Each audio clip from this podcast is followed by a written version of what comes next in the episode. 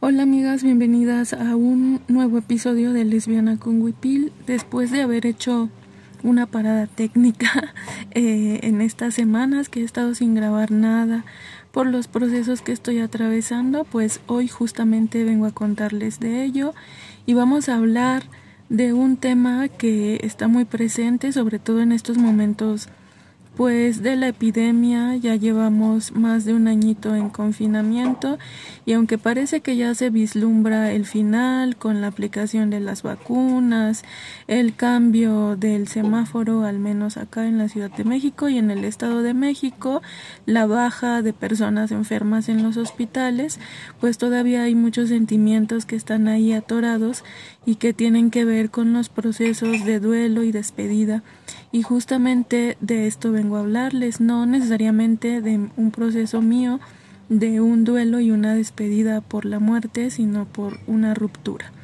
Entonces, pues creo que vamos a entrarle al tema, que pues justamente es eso, de duelos, rupturas y melancolías. Eh, les recuerdo una vez más que pues este podcast está grabado con un teléfono celular y seguimos en confinamiento en la casa de la mamá, por lo cual podrán escuchar todo tipo de ruidos. Eh, les agradezco muchísimo a todas las que se toman el tiempo de estar por acá, de estar compartiendo, de escucharme, de escribirme a mis redes sociales para contarme qué les ha parecido este podcast y algunos temas que quisieran que se trataran por acá. Bueno, pues en todos estos días que he estado atravesando este proceso de una ruptura amorosa,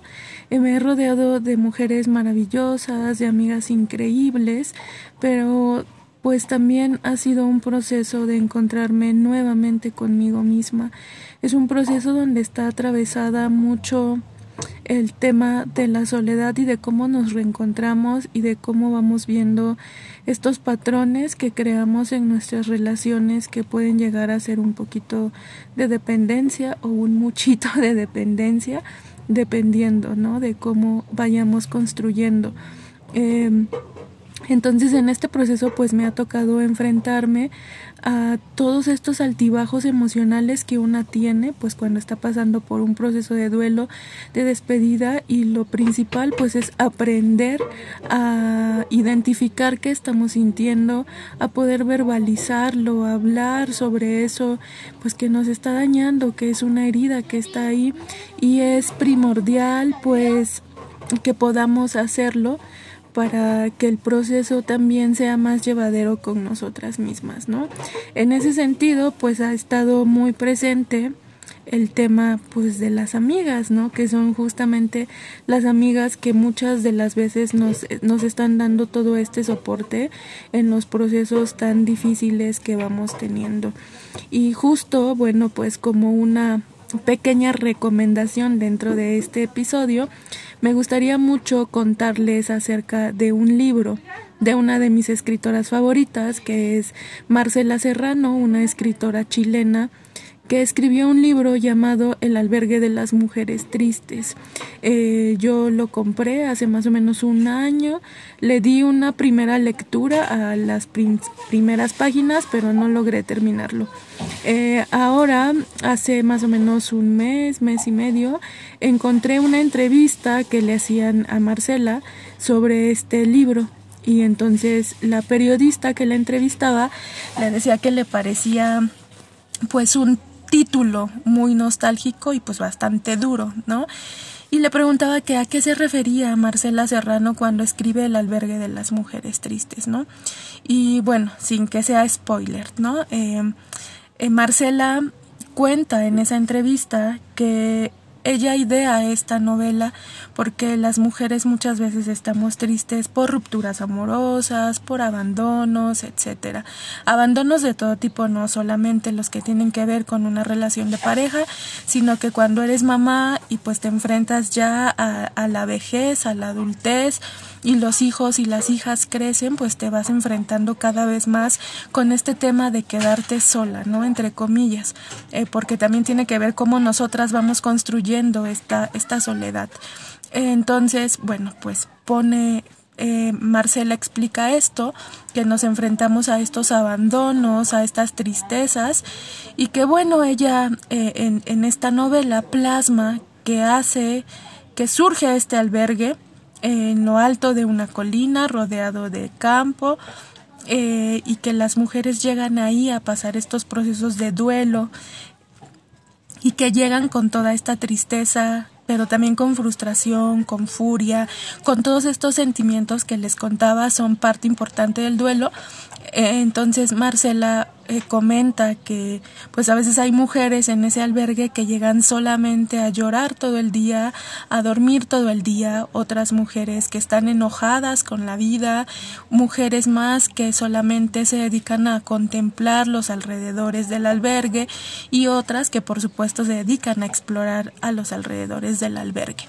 Conforme los días van transcurriendo, eh, las mujeres se van dando cuenta que no están solas, eh, aunque ellas así lo sientan, pues en el sentido que están rodeadas de otras mujeres que están experimentando estos estas mismas emociones, estos mismos sentires. Entonces empiezan a juntar unas con las otras, empiezan a platicar, empiezan a darse cuenta de las habilidades que tiene cada una de ellas y es que una pues puede leer magníficamente una novela y se las comparte, otra pues está enojada y hace chistes, otra más eh, sabe pintar las uñas, hacer manicure y conforme el tiempo avanza pues ellas empiezan a dar cuenta de esta comunidad que tienen entre mujeres y esta potencia que son los espacios solo de mujeres porque me parece que en esta novela hay pocos personajes varones, no recuerdo, creo que sí dos a lo mucho, pero la mayoría de los textos de Marcela, bueno, pues están rodeados de, de esta complicidad femenina. Mm, Marcela también comenta que la estancia en el albergue no es para siempre, justamente porque aunque a veces caemos mucho en este hoyo de desesperación, de desesperanza, donde todo lo vemos oscuro y pensamos que no vamos a poder salir de ese lugar, pues nos damos cuenta que justo eh, la estancia en la tristeza, eh, en esta metáfora de Serrano, de decir la estancia en el albergue no es para siempre, pues nos damos cuenta que no, o sea, que, que, en algún momento vamos encontrando la calma, que vamos resignificando este aspecto de la soledad, que pues llorar lo que tengamos que llorar, verbalizar lo que tengamos que verbalizar con respecto a, a, estos duelos, ¿no? Que nos rompen. Entonces, con el tiempo, las mujeres del albergue pues empiezan a ir, empiezan a retomar su vida, ¿no? Porque la mujer que, que mantiene en pie este albergue, pues es una de las máximas que ella expone que la estancia no es para siempre y que pues a ella le da muchísimo gusto ver que las mujeres empiezan a ir a retomar sus vidas o a reiniciar sus vidas. Eh, estos procesos de ruptura pues muchas veces nos tienen así muy sumidas, ¿no? Yo la verdad es que llevo casi un mes sumida en una tristeza muy profunda, eh, en algo que me parecía palpable, que me parecía que estaba ahí y que de repente pues empezó a diluir entre mis manos y la pérdida pues se va sintiendo muy lenta pero muy pesada al mismo tiempo. Es una mezcla de emociones que conjuga, por supuesto, este sentimiento de abandono, este sentimiento de insuficiencia, el sentimiento de no haber podido hacer más por aquello que pues que creías que podría estar funcionando, ¿no? Eh, lo mismo pasa pues en estos procesos de duelo que evidentemente tienen que ver con algo más complejo y más doloroso como es la muerte. Em, en este año de confinamiento, bueno, pues vimos cómo los rituales eh, mortuorios en nuestra sociedad, en nuestra cultura, pues se vieron totalmente desplazados, que tuvimos que cambiar estas formas de despedirnos. Vemos las misas, los novenarios que ahora se nos llaman por Zoom, que estamos conectados en esta parte de la virtualidad, pero que hace falta también, por supuesto, este abrazo y esta calidez que no significa, pues, el contacto con otra persona, ¿no? Entonces eh, vimos como esta resignificación de estos rituales. Eh, algunas personas pues no tuvieron la oportunidad de despedirse de sus seres queridos como lo habíamos hecho en anterioridad con, con esta despedida, el funeral, el, la velación, todo ello. Em, y también personas que no murieron directamente de COVID, pero que murieron en medio de la epidemia, pues también todos estos rituales, las despedidas, los significados se vieron totalmente alterados. Mi papá murió en diciembre del año pasado, en medio pues de la epidemia evidentemente, y también el, el proceso de funeral, de cremación y todo fue un proceso sumamente difícil porque no se pudo realizar como pues hubiésemos querido eh, la familia. Entonces fue una despedida rápida, eh, nos dimos cuenta al llegar a cuando, cuando entregaron sus restos en el hospital, bueno, pues nos decían que, que todo tenía que ser pues con la rapidez y la inmediatez que tenía que estar pasando pues por esto, ¿no? De la epidemia, entonces que teníamos que también estar sujetos y sujetas a ciertos procesos eh, de salubridad. Entonces eh, mi papá fue entregado rápido, solamente nos permitieron velarlo de dos a tres horas. Como su última voluntad fue ser cremado, entonces eh, tuvimos que esperar porque lo rápido, la inmediatez por esta emergencia sanitaria era que se le diera prioridad a los cadáveres, a las personas que iban a ser incineradas y que habían muerto por COVID. Eh, entonces tuvimos que esperar un tiempo para saber dónde, en qué, en qué panteón de la Ciudad de México iban a poder brindarle estos servicios a mi papá, porque pues mi papá fue militar toda su vida y tenía derecho a los servicios militares, sin embargo, también el Hospital Central Militar acá en la Ciudad de México estuvo saturado por esta misma epidemia, entonces tenían que estar haciendo convenios con otros panteones. El convenio finalmente se hizo con el Panteón eh, Dolores em, en Constituyentes y fue, fue, fue llevado para allá, ¿no? Eh, pero también nos encontramos el día que acompañamos ya a, su último adiós a mi papá,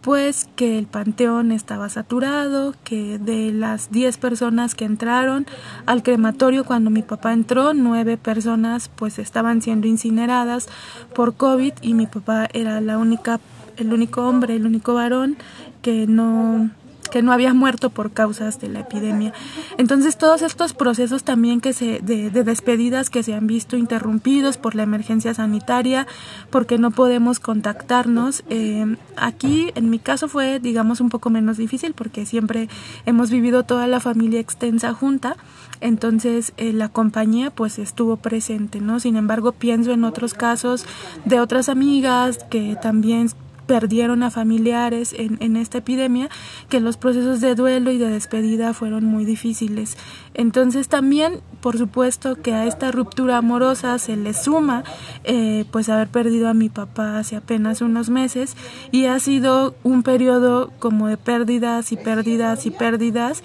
y no hay psique que aguante tanto, ni hay corazón que aguante tanto, ¿no? Porque también mi estado de salud se ha visto deteriorado eh, por las cuestiones de lupus que padezco y ahora mismo pues estoy como a la expectativa en el sentido de que bueno pues tengo una infección fuerte en la sangre y bueno estamos viendo con mi médico y yo qué posibilidades tenemos para tratamientos. Eh, entonces todo esto pues se suma, las despedidas son difíciles, es como empezar a ver que tienes pérdida tras pérdida y no sabes cómo pues no sabes cómo reaccionar, no sabes cómo procesarlo. Han sido noches de mucho llanto, eh, de mucha ansiedad, eh, de mucha incertidumbre, de no saber qué va a pasar mañana, eh, de sentir esta vulnerabilidad y que también está muy chingón sentir esta vulnerabilidad porque justo yo que me desenvuelvo dando talleres de sanación, le comentaba a mi terapeuta que me sentía incongruente. Decía, ¿cómo voy a dar un taller de sanación estando yo tan rota? Y mi hermosa terapeuta pues me dijo, pues justamente por eso, porque nadie que no conozca esa herida profunda de lo que es esta rota podría hablar de sanación. Entonces, eh, no es incongruencia, ¿no? Es también saber transitar todos estos procesos y estas etapas de nuestra vida, porque hay luz y hay oscuridad, ¿no? Entonces, eh, pues justo, ¿no? Hay que ir aprendiendo a resignificar cómo vamos procesando todos estos episodios de pérdidas, de nostalgias, de compañías, de ausencias eh, y también, ¿no? Eh, pues agradecer mucho toda la red que he tenido de, de amigas o de conocidas de las redes sociales que me han escrito, que me han dicho una palabra linda, una palabra de aliento, mi red más cercana que ha estado presente en todo momento, levantándome, eh, también los temitas del autocuidado que a veces se nos va muchísimo, a mí se me va muchísimo, aunque soy una mujer que habla mucho de autocuidado, se me va muchísimo, ¿no? Y estos días a la luz de estas nostalgias, pues he aprendido también a poner en práctica eso del autocuidado, poniendo como tip también se los dejo amigas, poniendo pequeñas metas, ¿no? De, bueno, voy a llorar de 4 a 5, pero a las 5 me voy a parar a hacerme algo de comer. Probablemente suene como muy difícil seguir un horario porque una llora cuando tiene que llorar. Eh, me refiero a, a que podemos darnos un tiempo y un permiso para llorar, para desbordarnos, pero también es necesario que no abandonemos pues esta cuerpa en el sentido pues de hidratarnos, eh, comer bien, tratar de descansar, escuchar alguna meditación para conciliar el sueño, eh, pues si ustedes son creyentes en algo, hacer una oración, eh, prender una velita, darnos un baño con hierbas y al principio es muy difícil porque uno de esos síntomas como de estas eh, de estos duelos y de estos procesos de pérdidas pues es como el no querer hacer nada no yo experimenté no sé casi como 10 días eh, de no querer hacer nada de comer muy poco apenas estoy regresando pues a hidratarme mejor a comer bien a ponerme estos eh, estas pequeñas metitas no de bueno ahora con mi mamá, que es una mujer fortísima, que me está sosteniendo la tristeza de una forma maravillosa en esos actos de amor, pues estamos bordando, ¿no? Y estas actividades sensoriales que nos permiten conectar nuevamente con nosotras, pues son como un aliciente también para ir avanzando y también este ejercicio de hacer el podcast y de compartirles todo esto, pues por supuesto que ayuda, ¿no? Ayuda porque les digo, estuve varada ahí casi un mes sin poder grabar porque no tenía la fuerza suficiente, apenas me va recobrando, ahí apenas está regresando esta lucecita, entonces pues quería compartírselos y creo que es importante que podamos identificar y verbalizar lo que vamos sintiendo, que podamos hablarlo con nosotras mismas, con las otras y vayamos teniendo pues todo todo esto, ¿no? Y me voy a permitir leerles una cosita que compartí, que escribí hace unos meses precisamente cuando murió mi papá